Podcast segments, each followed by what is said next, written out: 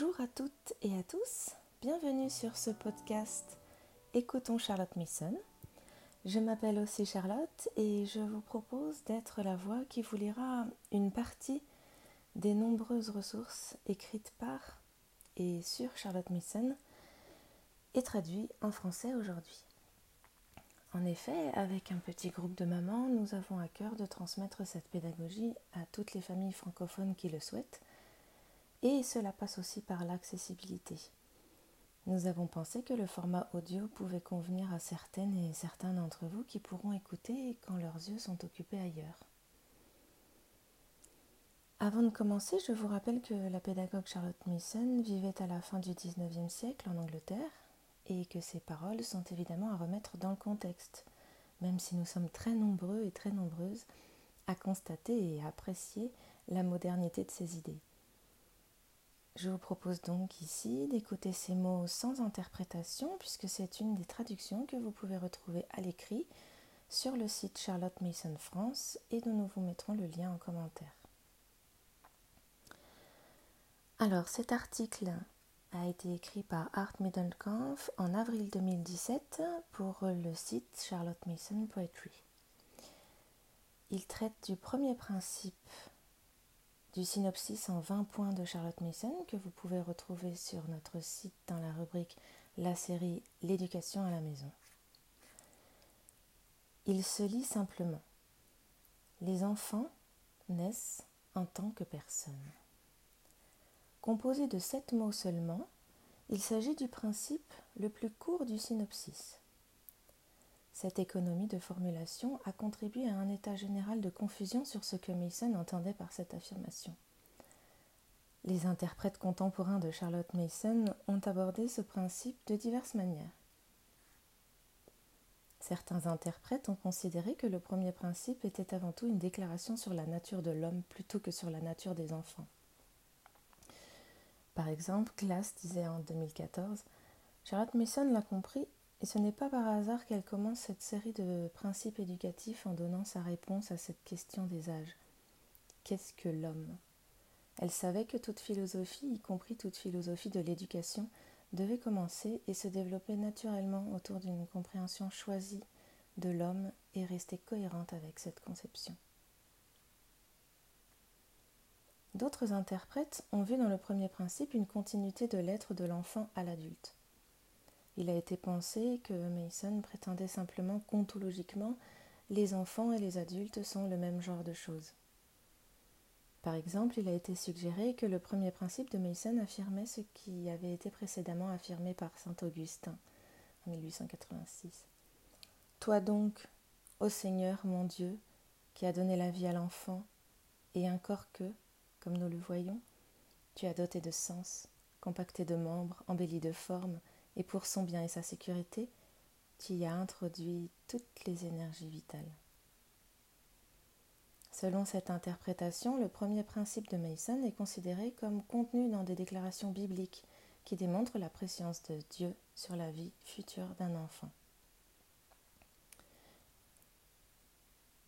Jérémie chapitre 1er versets 4 et 5. La, la parole de l'Éternel me fut adressée en ces mots. Avant que je t'eusse formé dans le ventre de ta mère, je te connaissais, et avant que tu fusses sorti de son sein, je t'avais consacré. Je t'avais établi prophète des nations. Psaume 139, verset 16. Quand je n'étais qu'une masse informe, tes yeux me voyaient, et sur ton livre étaient tous inscrits les jours qui m'étaient destinés, avant qu'aucun d'eux existât. Certains interprètes suggèrent que le premier principe est principalement une réaction à la théorie de l'évolution, introduite par Charles Darwin avec sa publication De l'origine des espèces en 1859. Cette interprétation est basée sur la réfutation par Mason de l'erreur suivante.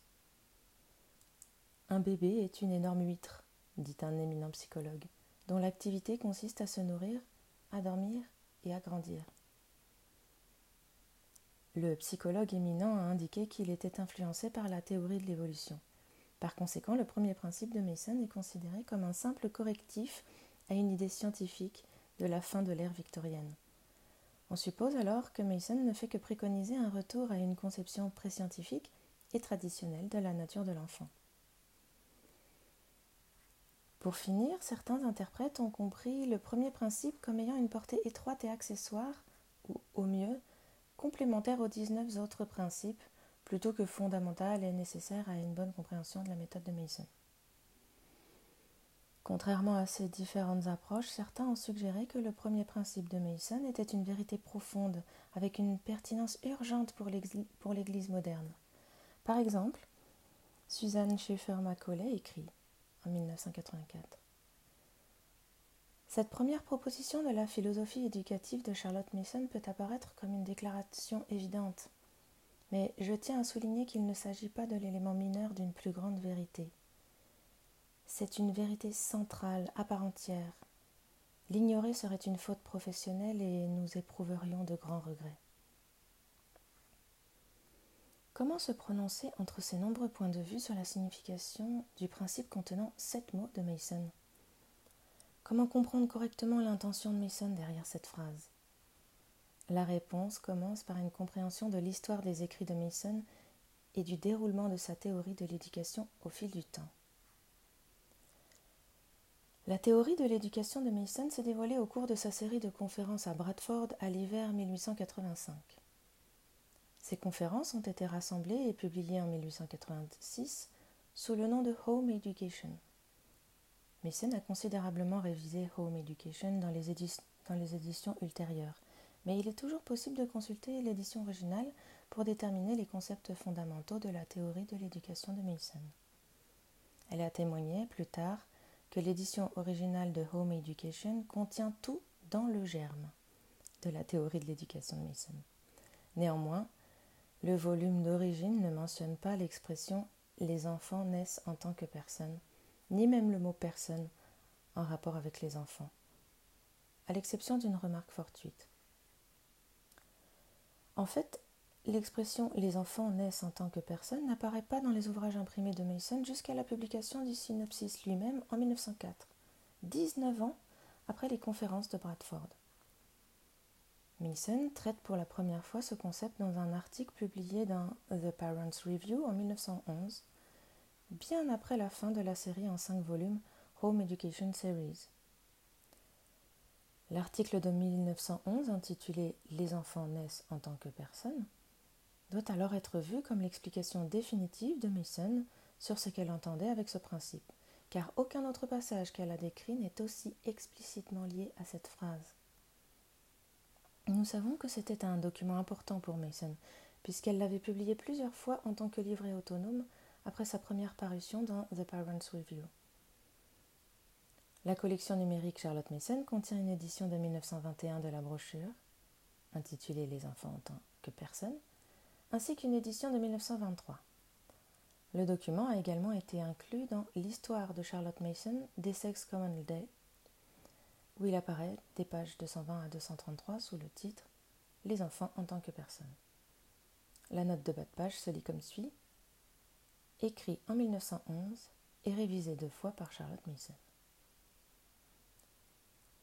Nous apprenons le but de l'article original de 1911 dans une lettre importante de Mason à Henrietta Franklin.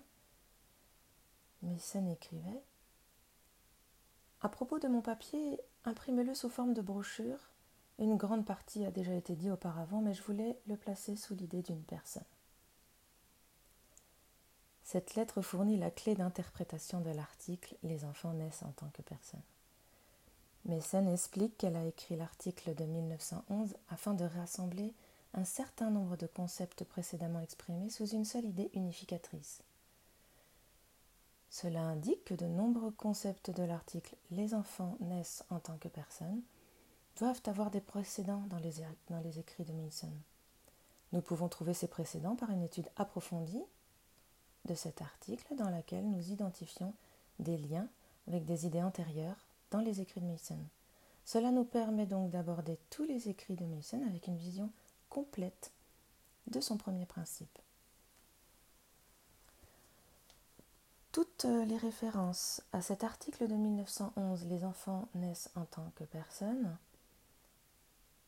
citerons le numéro de paragraphe et une version de cet article avec des paragraphes numérotés sera bientôt publiée sur notre site Charlotte Mason France et dans ce podcast.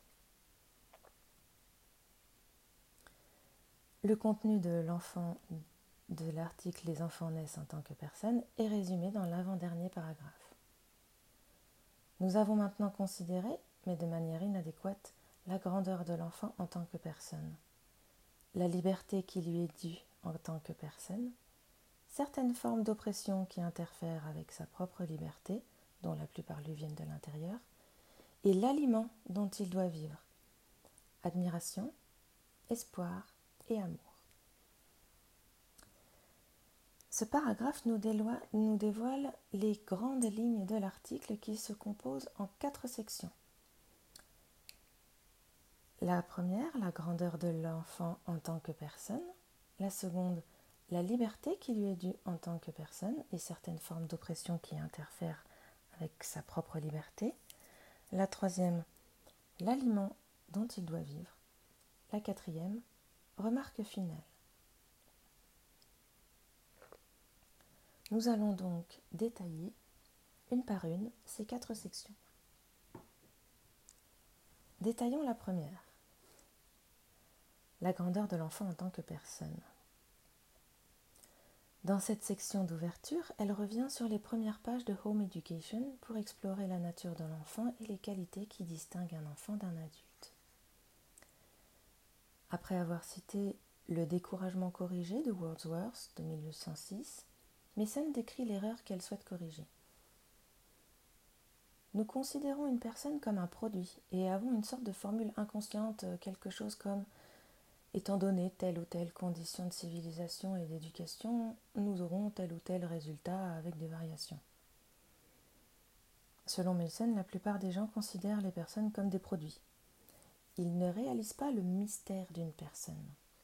Et s'ils le faisaient, ils ne diraient pas de bêtises dans le milieu de l'éducation et dans d'autres domaines. Elle nous dit Cette doctrine du mystère d'une personne est très saine et nécessaire pour nous de nos jours. Si nous tentions même de la réaliser, nous ne dirions pas de bêtises comme nous le faisons dans nos efforts de réforme sociale, d'éducation, de relations internationales. Dans le deuxième paragraphe, Milson explique que le mystère d'une personne est un effet divin. Parce que le mystère d'une personne est divin, dit-elle, la personnalité n'a pas de limite et ne peut pas être mesurée. Milson affirme ensuite que le premier principe est révolutionnaire. Nous pensons que le premier article du credo éducatif de notre PNEU, Les enfants sont des personnes nées, a un caractère révolutionnaire. Car qu'est-ce qu'une révolution? Sinon un renversement complet d'attitude. Et au moment où, disons dans une décennie ou deux, nous aurons adopté cette seule idée, nous constaterons que nous avons fait volte-face. Inverser notre attitude envers les enfants, pas seulement dans quelques détails, mais complètement. Dans le quatrième paragraphe, Mason révèle que le premier principe n'est pas l'affirmation d'une continuité de l'être entre l'enfance et le stade adulte. Mason ne prétend pas simplement qu'ontologiquement les enfants et les adultes sont la même genre de choses. Au contraire, Mason dit que l'immensité du petit enfant est en fait plus grande que celle de la personne adulte. Elle nous dit l'immensité d'une personne est la plus grande immensité du petit enfant. Pourquoi Mason a-t-elle choisi d'utiliser le mot immensité? C'est en raison de son occurrence dans le poème de William Wordsworth de 1804. Ode, intimidation, d'immortalité, décrivant l'enfant. Toi, dont l'apparence extérieure dément l'immensité de ton âme, tu es le meilleur philosophe qui garde encore ton héritage. Tu regardes parmi les aveugles. Ces lignes font partie des 23 lignes de l'Aude citées par Mason à la page 8 de l'édition de 1886 de Home Education. Plutôt que de citer les 23 lignes comme elle l'a fait en 1886 dans cet article de 1911, Mason ne comprend que des phrases clés, des strophes citées. Quand le poète dit Tu es le meilleur philosophe, tu regardes parmi les aveugles, hanté à jamais par l'Esprit éternel, prophète, voyant béni, etc. Des phrases que nous connaissons tous par cœur, Mais combien d'entre nous s'en rendent compte nous demande-t-elle. En 1886, Mason place ces phrases dans la strophe originale de Wordsworth. Tu es le meilleur philosophe qui garde encore ton héritage. Tu regardes parmi les aveugles. Et, sourire silencieux, lis l'éternel profond, hanté à jamais par l'Esprit éternel, puissant prophète, voyant béni.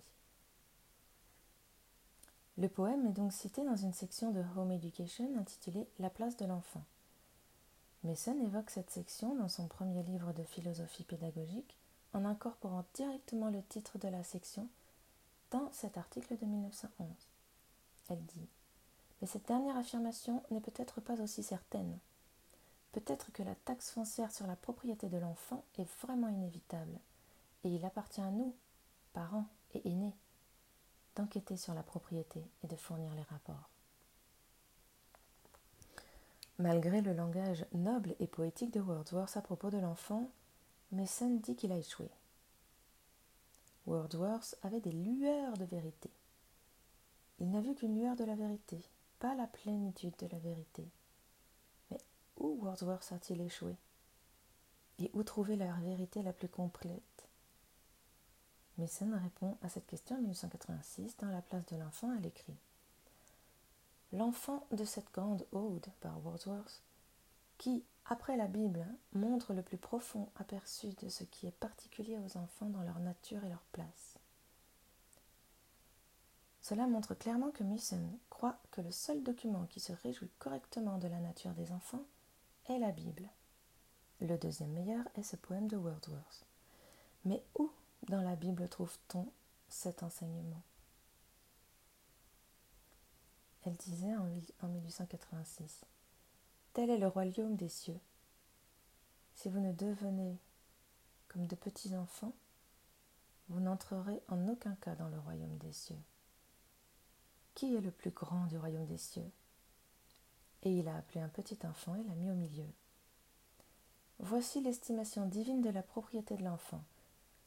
Il vaut la peine que les parents réfléchissent à toutes les déclarations dans les évangiles concernant les enfants, se débarrassant de la notion que ces paroles appartiennent, en premier lieu, aux personnes adultes devenues comme des petits-enfants. L'enseignement se trouve aux lèvres du Christ. Et Mason trouve dans ces mots quelque chose de bien plus grand que les hautes prétentions de Wordsworth. Ce que ces paroles profondes sont combien elles peuvent signifier, il est au-delà de nous de le discuter ici. Seulement, elles semblent couvrir bien plus que ce que Wordsworth prétend pour les enfants dans sa portée la plus sublime. Des nuages de gloire traînant nous viennent de Dieu, qui est notre maison. Les liens clairs entre ce paragraphe de Les enfants naissent en tant que personnes et la série Home Education démontre que les réflexions de Mason sur la place de l'enfant dans le volume 1 doivent être comprises comme étant au cœur de la signification du premier principe.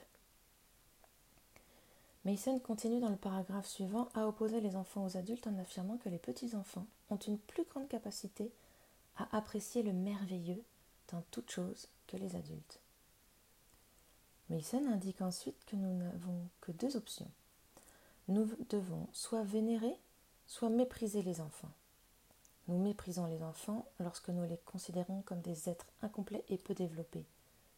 Mason choisit le mot mépriser car c'est le mot que le Christ a utilisé. Nous nous souvenons tous de l'avertissement divin, nous dit-elle. Veillez à ne mépriser aucun de ces petits. Il s'agit d'une référence directe de Mason à ce qu'elle appelait en 1886 le code de l'éducation dans les évangiles. Elle nous disait Cela peut surprendre les parents qui n'ont pas accordé beaucoup d'attention au sujet de découvrir également un code d'éducation dans les évangiles, expressément établi par le Christ. Il se résume en trois commandements, et tous trois ont un caractère négatif, comme si la principale chose exigée des adultes était qu'ils ne devaient pas faire de mal aux enfants. Gardez-vous de scandaliser, mépriser, empêcher un seul de ces petits. La phrase suivante montre que le code est complet.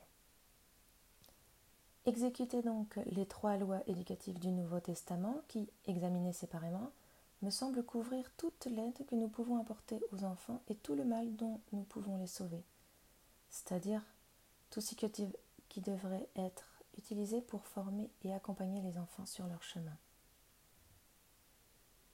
Ce code d'éducation du Christ n'est pas un petit détail qui n'influence qu'une petite partie de la théorie de l'éducation de Meissen. Au contraire, Meissen base toute sa méthode dessus. Par exemple, elle fait appel aux paroles du Christ comme un mandat pour interdire les leçons ennuyeuses. Elle disait Presque aussi mauvaise est la façon dont la vie intellectuelle de l'enfant peut être détruite à ses débuts par une série de, longs, de leçons mornes et traînantes. Nous voyons donc que le premier principe de Mason est destiné à évoquer le code de l'éducation dans les évangiles, qui est le fondement typiquement chrétien de Mason pour sa philosophie de l'éducation. Poursuivant son contraste entre les enfants et les adultes dans le paragraphe suivant, Mason fournit une liste de choses démontrant que les enfants sont supérieurs aux adultes. La proximité d'observation, l'intensité de l'expérience émotionnelle, la capacité à vraiment aimer, la fertilité de l'imagination, et la capacité d'apprentissage.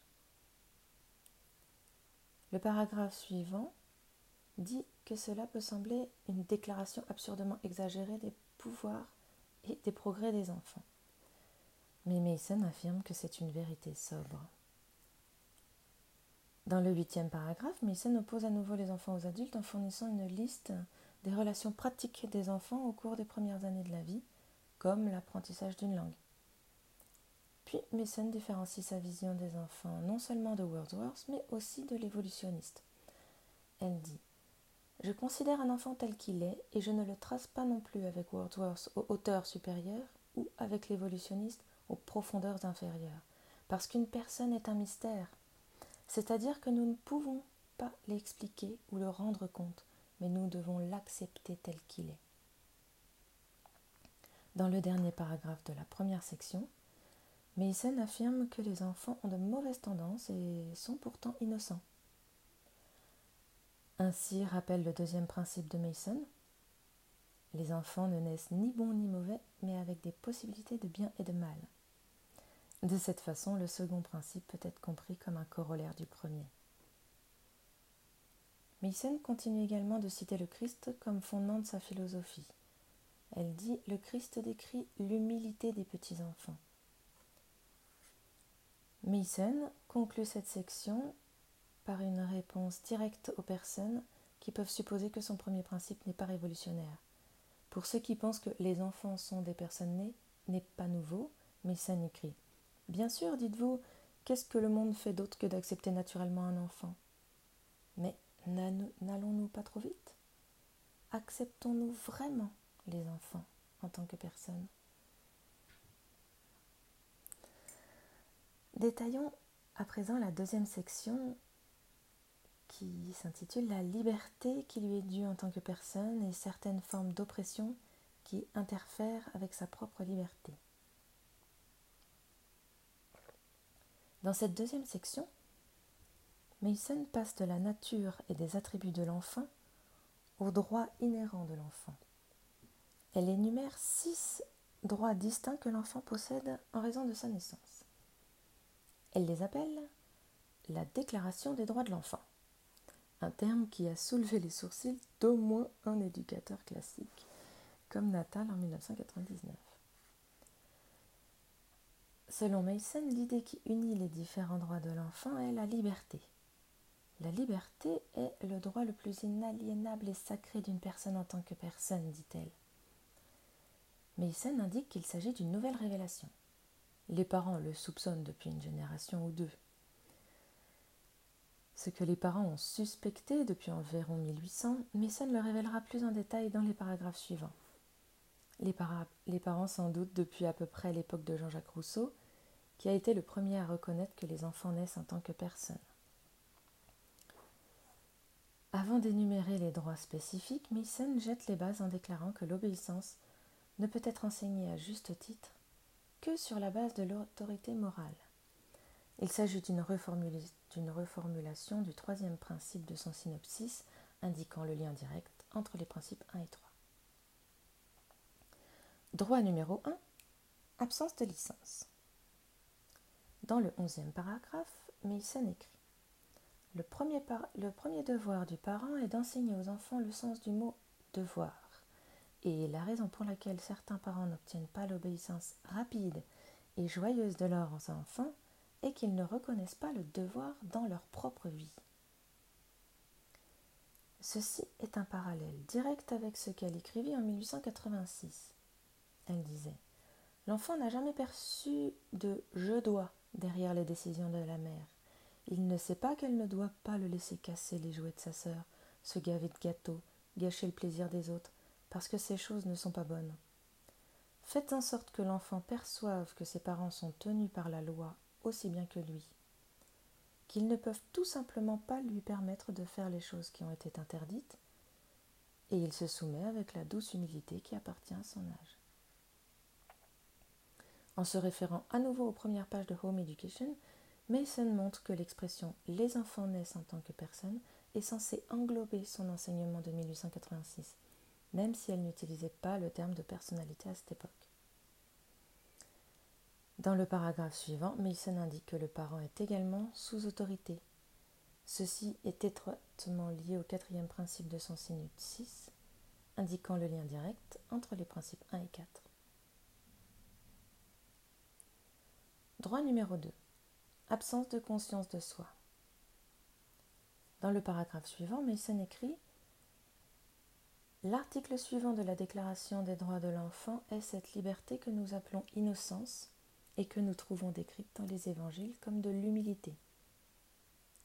Le parent ne doit pas rendre l'enfant conscient de lui-même. Mason trouve la base de ce droit non pas dans la tradition classique, mais dans les enseignements du Christ. Dans cet article, Mason procède de l'enseignement du Christ sur la nature de l'enfant à ce premier droit de l'enfant que l'on trouve dans les évangiles. Droit numéro 3. Accès au banquet. Au quinzième paragraphe, Mason note que notre travail pour protéger les enfants de cette tyrannie doit être aussi bien positif que négatif. Il ne s'agit pas de s'abstenir de tout regard et de toute parole susceptible de tourner les pensées d'un enfant sur lui-même. Mais nous devons le rendre maître de son héritage et lui donner beaucoup de choses agréables à penser. L'utilisation par Mason des mots positifs et négatifs est à nouveau une allusion directe à sa première exposition du Code de l'éducation dans les évangiles de 1886. Elle disait Mais en fait, le positif est inclus dans le négatif, ce que nous sommes tenus de faire pour l'enfant, car il nous est interdit de le blesser. On voit donc que le onzième principe du synopsis découle directement du premier principe. Ce onzième principe, je vous le lis. Mais nous, estimant que l'enfant normal a les pouvoirs d'esprit requis pour gérer toutes les connaissances qui lui sont propres, lui donnons un programme complet et généreux, veillant seulement à ce que toutes les connaissances qui lui sont offertes soient vivantes, c'est-à-dire que les faits ne soient pas présentés sans leur contexte. Nous voyons encore un autre principe déduit par Mason de la nature de l'enfant, tel que compris par les paroles du Christ dans les évangiles. Droit numéro 4. Absence d'égoïsme. Mason affirme ensuite que tous les enfants ont le droit d'être à l'abri de la tyrannie de l'égoïsme, et que cela impose aux parents la responsabilité d'éduquer correctement leurs enfants. Mason fournit ses conseils.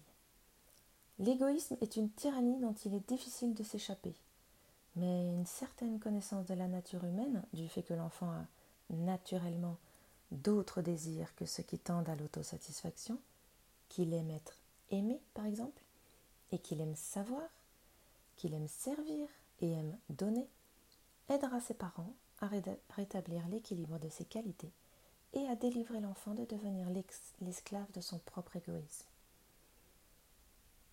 Mason implique qu'une méthode d'éducation basée sur les prix et l'émulation renforcera plutôt qu'affaiblira l'impulsion de l'égoïsme. Mais elle indique qu'une méthode d'éducation basée sur le désir de connaissance de l'enfant aidera à délivrer l'enfant de cette tyrannie. Nous voyons donc que l'approche de Mason en matière de motivation est directement liée à sa compréhension de l'enfant en tant que personne. Droit numéro 5. Liberté de penser. Mason écrit Une autre liberté que nous devons défendre pour les enfants est la liberté de penser. Les parents et les enseignants ne peuvent pas violer les droits inhérents de leurs enfants en imposant et en implantant des pensées, des idées et des opinions. L'enfant doit être autorisé et encouragé à penser par lui-même. Droit numéro 6. Absence de superstition. Le sixième droit de l'enfant est peut-être le plus important. Mason écrit La dernière tyrannie que nous pouvons considérer est celle de la superstition. Selon Mason, la seule façon de garantir cette liberté est d'enseigner et de former la connaissance de Dieu. Si nous ne voulons pas que nos enfants soient exposés à des terreurs qui sont très affreuses pour les jeunes, notre ressource est de leur donner la connaissance de Dieu. Et la vérité les rendra libres, nous dit-elle. En citant Jean, Mason révèle à nouveau qu'elle se tourne vers le Christ pour obtenir des conseils. En effet, dans ce paragraphe, elle montre que la réponse n'est pas connue des penseurs classiques pré-chrétiens. Elle nous dit Les tragédies d'Échille, de Sophocle, de Répide ont toutes un thème épouvantable le jeu arbitraire et téméraire des dieux sur la fortune humaine. En effet, il a été bien dit que la tragédie à l'ère chrétienne est impossible, car le désespoir de toute situation implique la mauvaise volonté des dieux. Et il est cité comme un fait curieux que des trois grandes tragédies de Shakespeare, deux se déroulent à l'époque pré-chrétienne, et la troisième est provoquée par une, une personne non chrétienne. On pourrait objecter que l'éducation ne peut pas enseigner la connaissance de Dieu et qu'un tel contenu spirituel et religieux est hors de portée du parent et de l'enseignant. Mais Mason insiste sur le fait que ce n'est pas le cas, en raison du vingtième principe de son synopsis. Elle dit Nous ne permettons aucune séparation entre la vie intellectuelle et la vie spirituelle des enfants, mais nous leur enseignons que l'Esprit divin a un accès constant à leur esprit et qu'il est leur soutien continuel dans tous les intérêts, devoirs et joies de la vie.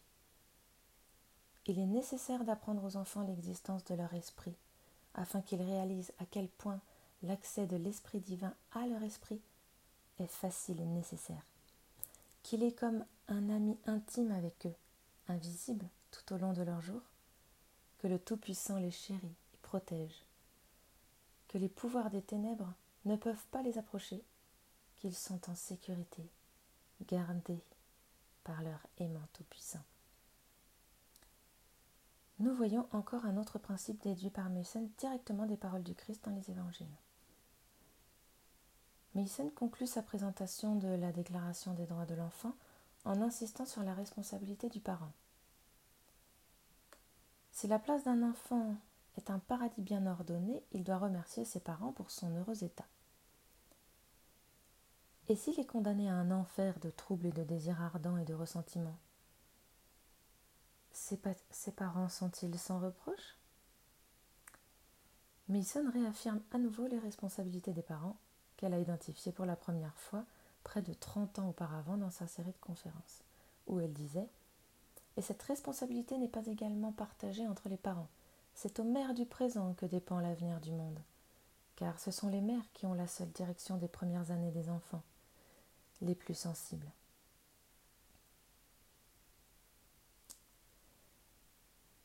Détaillons maintenant la troisième section, l'aliment dont il doit vivre. Au vingtième paragraphe, Mason passe de la discussion des droits de l'enfant à la discussion des besoins de l'enfant. Elle indique qu'elle utilisera trois lignes de Despondency Corrected de Wordsworth pour décrire les trois principaux besoins. Besoin numéro 1, l'espoir. Mason a d'abord indiqué que la personne vit d'espoir. La principale preuve qu'elle cite est que notre Dieu est décrit comme le Dieu de l'espoir. Alors que certains peuvent se moquer et dire quel est le bien de l'espoir? Mason réplique l'espoir est une possession réelle, sinon tangible, que, comme toutes les meilleures choses, nous pouvons demander et obtenir.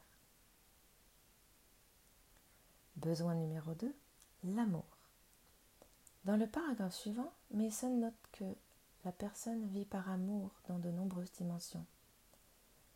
L'amour envers et à partir des autres, et l'amour envers et à partir de Dieu. Mais ces nombreuses dimensions forment une unité. Elle dit, comme tout amour implique un don et une, réception, il n'est pas nécessaire de diviser les courants qui se rencontrent. Et ce n'est pas une affection dévorante et déraisonnable pour tout individu, mais plutôt de l'amour qui part de nous pour aller dans toutes les directions et la capture d'amour à toutes les sources. Mason cite l'autorité biblique pour les trois grands besoins de l'enfant. Elle assimile l'admiration, l'espoir et l'amour de Wordsworth à la foi, l'espérance et l'amour de Saint Paul. Deux des mots correspondent. Mason assimile alors admiration à foi. Pour la deuxième fois maintenant, Mason indique à quel point Wordsworth parvient à articuler la vérité parfaite de la parole de Dieu. L'ensemble de cette grande ode par Wordsworth, qui, après la Bible, montre le plus profond aperçu de ce qui est particulier aux enfants dans leur nature et leur domaine. Besoin numéro 3, l'admiration ou la foi. Mason décrit maintenant le troisième grand besoin de la personne. L'admiration chez Wordsworth ou la foi chez Saint Paul. Dans ce paragraphe, Mason note que l'admiration ou la foi sont transmises à l'enfant principalement par l'atmosphère. Nous ne pouvons pas parler beaucoup de la question, dit-elle. Cela rappelle le sixième principe de son synopsis, indiquant le lien direct entre les principes 1 et 6. Dans le 24e paragraphe, Mason indique que la chose la plus importante à transmettre dans l'éducation est la connaissance de Dieu. Elle dit Les parents croient que la connaissance de Dieu, la foi en Dieu, est la chose vitale, et c'est vraiment ce qu'ils souhaitent le plus que leurs enfants possèdent. Cela contraste avec l'enseignement classique, où la vertu est le but le plus élevé. Certains peuvent prétendre que la connaissance de Dieu est une question religieuse qui ne peut être transmise par l'éducation. Mais Mason contrecarre cette notion en disant Je pense que cela nous aiderait si nous nous rendions compte qu'à aucun moment de leur vie les enfants ne sont ignorants de Dieu, que le terrain est toujours préparé pour cette semence, et que le seul soin de la mère doit être d'éviter les platitudes et les expressions galvaudées, et de parler avec la fraîcheur et la ferveur de ses propres convictions. Étant donné que la connaissance de Dieu est la condition naturelle, et non surnaturelle, de l'enfant, elle constitue un objectif approprié de l'éducation. Et Mason pointe la narration du texte biblique comme un moyen clé pour y parvenir où la méditation est une narration mentale. Elle nous dit Je pense que nous pourrions utiliser plus que nous le faisons l'habitude de la méditation comme moyen d'atteindre la connaissance de Dieu. Mason explique ce que l'on entend par méditation dans son article de 1906 portant ce nom. Mais tout cela n'est pas de la méditation? Non, mais à la fin, la mère ou l'enseignante pourrait dire tu te réveilles parfois avec l'arrivée de la nourrice. Si vous deviez le faire demain, vous pourriez vous raconter cette histoire sans oublier un mot.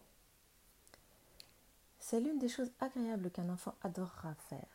Et ici, nous avons la méditation, non pas dans sa phase initiale, mais dans la perfection. Parce que cet acte de narration mentale a l'effet curieux de mettre sous les yeux de l'esprit les personnes et l'action du conte un peu comme elles apparaissent chez un cinémographe. Et avec le progrès de l'histoire et l'action des personnages, viennent à l'esprit les idées qui lui sont propres. Vous méditez dans le sens le plus complet du mot.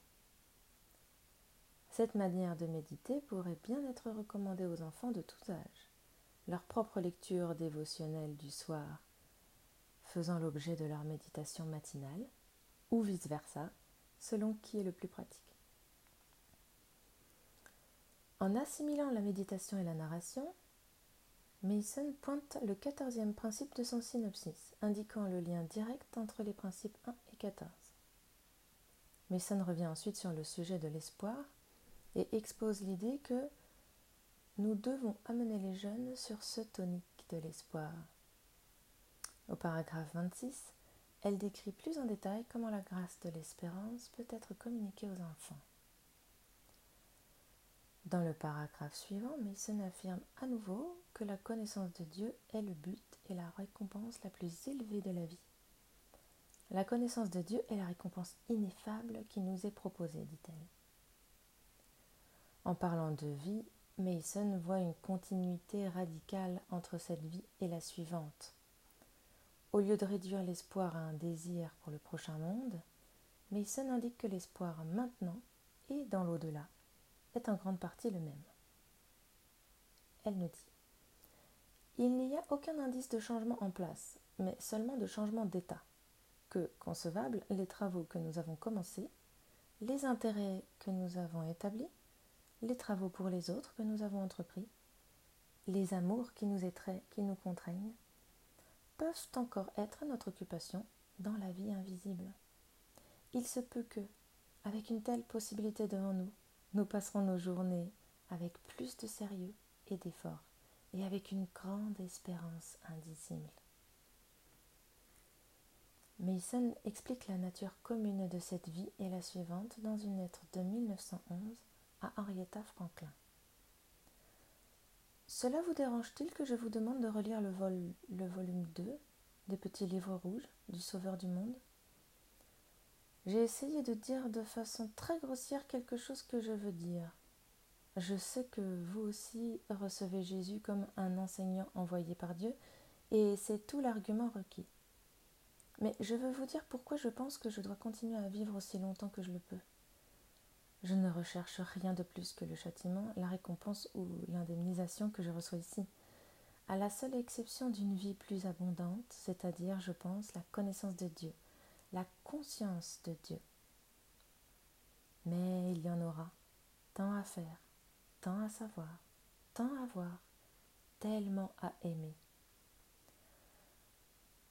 À l'heure actuelle, les gens ne peuvent voir, savoir, faire, aimer que lorsqu'ils sont préparés, et j'ai l'idée que nous devons commencer les choses dans la chair.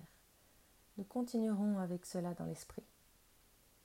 Toutes les personnes que nous rencontrerons, nous devons d'abord les connaître, les réaliser. Toutes les fleurs du monde, toutes les étoiles de l'univers. Et je ne connais pas d'astronomie à proprement parler. Bien sûr, ses serviteurs le serviront, toujours, de toutes les manières, et nous ne savons pas quelle est la première ou la dernière des façons. Vous vous souvenez du Lazare de Browning? À quel point les choses intensément insignifiantes l'ont attiré Je ne devrais pas me demander si c'est le genre d'évangile que notre âge attend et si nous attendons si mal que nous jouons comme des enfants fatigués dans une foire. Mason indique que pour fixer cet espoir chez les enfants, nous devons fixer l'espoir d'abord dans nos propres cœurs. Puis au, paragraphe 29, Mason revient sur le sujet de l'amour et indique que l'atmosphère est le principal moyen de transmettre cette grâce aux enfants. Si nous aimons nous-mêmes ces choses qui sont si belles, eh bien, l'amour est contagieux et les enfants feront comme nous. Détaillons à présent la quatrième section, les remarques finales. Dans le trentième paragraphe cité ci-dessus, Mason révèle la structure de l'article. Et en conclusion, Mason cite à nouveau les poèmes qu'elle a cités au début. Les implications. Dans son article, Mason affirme à plusieurs reprises que le premier principe est révolutionnaire. Elle déclare que l'idée générale n'est suspectée que depuis une génération ou deux. Cette perspective est expliquée par une conférence antérieure à un public du PNIU le 24 novembre 1906, une femme, nommée Mademoiselle Shakespeare, s'est adressée à un rassemblement du PNEU à Oakley du Pass Hill. Son sujet était L'enfant dans la littérature. Dans son discours, elle a passé en revue le traitement des enfants dans la littérature du monde jusqu'à nos jours. On nous dit qu'elle a commencé avec les anciens.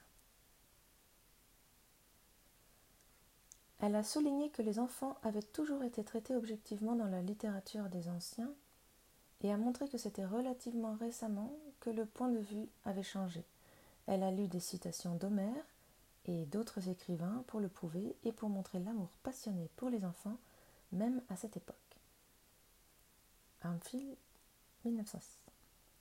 Selon cette conférencière du PNIO, la vision grecque classique de l'enfant, telle qu'exprimée par Homère et d'autres, était objective. Mais relativement récemment, quelque chose avait changé. La vision contemporaine des enfants n'était plus objective. Dans la conférence de mademoiselle Shakespeare, elle est passée au Moyen Âge, car elle ne nous donne aucune image de l'enfance, même pas de la plume de Chaucer. Aussi, la conférencière s'est attardée sur les formalités et les cérémonies qui existaient entre parents et enfants au XVIIe et au XVIIIe siècle, citant Montaigne pour montrer jusqu'où allaient ces formalités. Mademoiselle Shakespeare a particulièrement noté le point de vue de John Locke. La conférencière a mentionné le point de vue de Locke sur l'esprit d'un enfant comme une feuille de papier vierge sur laquelle il fallait écrire pour montrer à quel point le point de vue était toujours objectif. Mademoiselle Shakespeare décrit ensuite un changement. Elle passe ensuite à Rousseau, soulignant qu'il est le premier à reconnaître que les enfants sont des personnes dès leur naissance et que depuis lors, les, idées sur les enfants ont progressivement évolué jusqu'à ce que le point de vue soit devenu totalement subjectif aujourd'hui. Les droits des enfants ont été reconnus, leur individualité a pu se développer et ils ont été traités avec un amour sage et réfléchi. Mademoiselle Shakespeare a illustré ce changement d'attitude progressif envers les enfants par des extraits délicieux et pertinents de la littérature de chaque période. Après l'apparition de Jean-Jacques Rousseau, les enfants ont commencé à être vus d'un point de vue subjectif. Les enfants étaient vus comme des personnes.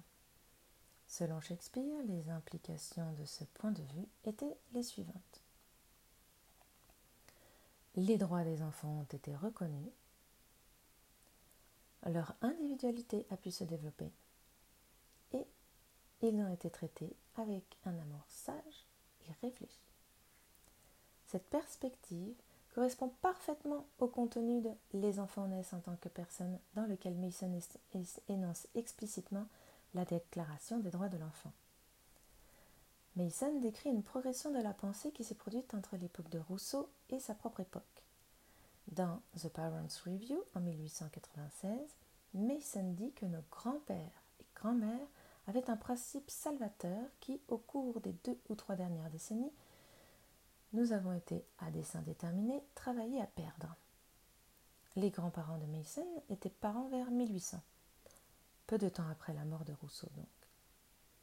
Quelque chose a changé deux ou trois décennies avant l'époque de Mason, qui se situerait entre 1866 et 1876.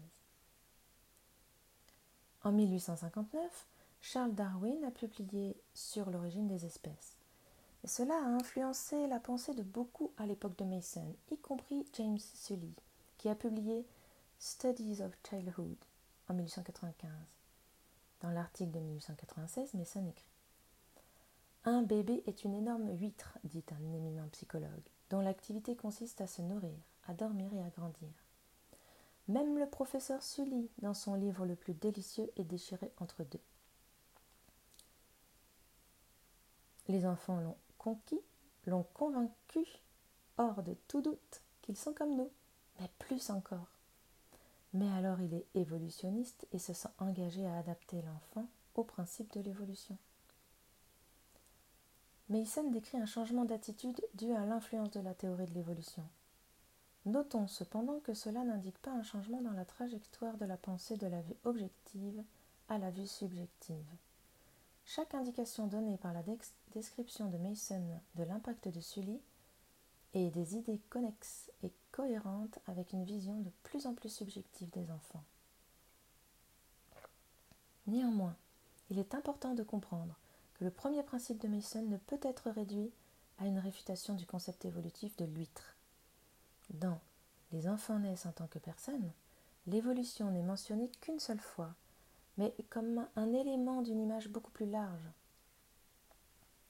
Elle nous dit Je considère un enfant tel qu'il est, et je ne le trace pas non plus avec Wordsworth aux auteurs supérieurs ou avec l'évolutionniste aux professeurs inférieurs, parce qu'une personne est un mystère, c'est-à-dire que nous ne pouvons pas l'expliquer ou le rendre compte, mais devons l'accepter tel qu'il est. Rappelons que, selon Mason, Wordsworth, après la Bible, montre la compréhension la plus profonde de ce qui est particulier aux enfants dans leur nature et leur domaine. Pour Mason, la plénitude se trouve dans les paroles du Christ, et si nous entrons dans ces paroles par la foi, nous entrons dans une révolution. Edward Littleton, ancien directeur d'Eton, a reconnu la nature révolutionnaire de la vision subjective de Mason sur l'enfant. Littleton, s'exprimant en 1922, avait déclaré que Charlotte Mason avait fait la grande découverte éducative de l'époque. La découverte, a déclaré Elsie Kitching, est que les personnes ont des esprits et que les esprits ont besoin de relations et que les relations sont inspirées par le Saint-Esprit. Un test utile pour voir si un parent ou un enseignant comprend le premier principe est de considérer ces mots de Mason. Maintenant, placez un enseignant devant une classe de personnes d'une beauté et d'une immensité telle que j'ai essayé d'indiquer et il dira Qu'est-ce que j'ai à leur offrir? Ces leçons de routine ennuyeuses s'effondrent dans la poussière quand elles font face aux enfants tels qu'ils sont. nous enlevons nos chaussures de nos pieds. Nous ne savions pas que c'était en eux, que nous soyons leurs parents, leurs professeurs ou de simples spectateurs. Et avec un certain sentiment de respect pour nous, nous serons mieux préparés à réfléchir à la manière et aux éléments sur lesquels les enfants devraient être éduqués. Si nous regardons nos enfants et n'avons pas ce sentiment d'émerveillement, alors nous ne comprenons pas le, premier principe de Mason. Si nos leçons de routine ne s'effondrent pas en poussière, alors nous n'avons pas affronté les enfants tels qu'ils sont. Si nous ne reconnaissons pas notre propre pauvreté et que ne nous demandons pas qu'est-ce que j'ai à offrir aux enfants Alors nous ne sommes pas encore entrés dans la révolution. Mason affirme que les enfants sont nés avec plusieurs pouvoirs. Tous les pouvoirs nécessaires pour réaliser et s'approprier toute connaissance, toute beauté et toute bonté. Le degré de pouvoir pour gérer les connaissances qui lui appartiendront en tant qu'homme et tout l'esprit dont il a besoin pour ces occasions. L'implication est que nous devons abandonner la notion classique d'enseigner à nos enfants les outils d'apprentissage. Elle nous dit Notre métier est donc de le nourrir au quotidien avec les connaissances qui lui sont propres, plutôt que de lui fournir les outils pour gérer les connaissances, voire de faire de lui un expert de l'utilisation de ces outils. De plus, nous devons reconnaître les droits de l'enfant. Dans les autres écrits de Mason, elle énumère les droits supplémentaires des enfants en tant que personnes non énumérés dans son article de 1911. Le droit de chaque individu de se développer sur le modèle de son propre caractère. Notre premier soin doit être de préserver l'individualité, donner du jeu à la personnalité des enfants Nous ne pouvons pas nous mêler directement de la personnalité de l'enfant ou de l'homme. Nous ne pouvons pas commettre une infraction plus grave que de mutiler, écraser ou renverser une partie d'une personne. Il est impossible de surestimer l'importance fondamentale du premier principe dans la théorie de l'éducation de Mason. Nous avons vu dans le document de 1911 que les principes 2, 3, 4, 6, 11, 14 et 20 dérivent tous du principe numéro 1. En effet, Mason déclare que l'enfant en tant que personne sera le nœud même de notre croisade. Il est inconcevable que le nœud de la croisade soit un retour à la philosophie classique. Au contraire, l'article de Mason de 1911 fait directement allusion à sa conception de 1886 du Code de l'éducation dans les évangiles qui englobe tout ce qui est inclus dans la formation d'un enfant pour qu'il avance sur son propre chemin. Nous voyons alors que le nœud de notre croisade n'est rien de moins que le code de l'éducation dans les évangiles. On voit ainsi que le principe les enfants naissent en tant que personnes est une affirmation majeure qui contient une multitude d'idées dérivées. Après la mort de Mason, il a été considéré comme une règle fondamentale pour identifier ce qui est fidèle à sa méthode. Mason a toujours testé chaque nouvelle idée selon les principes sous-jacents de sa philosophie. Un enfant est une personne et, en tant que tel, a besoin de nourriture pour l'âme et l'esprit, comme le fait le corps. Franklin en 1927. Cette règle est applicable aujourd'hui. Toute interprétation qui ne prend pas en charge ce test est une méthode Mason contrefaite. Adoptez ce test et entrez dans la révolution aujourd'hui. Ces, idées ont encore le pouvoir de changer le monde. Un parent ou un enseignant à la fois, le prochain à changer pourrait être vous. Voilà, J'espère que cet article vous a inspiré. Je vous souhaite une bonne fin de journée et vous dis à bientôt pour de nouveau écoutez Charlotte Mason.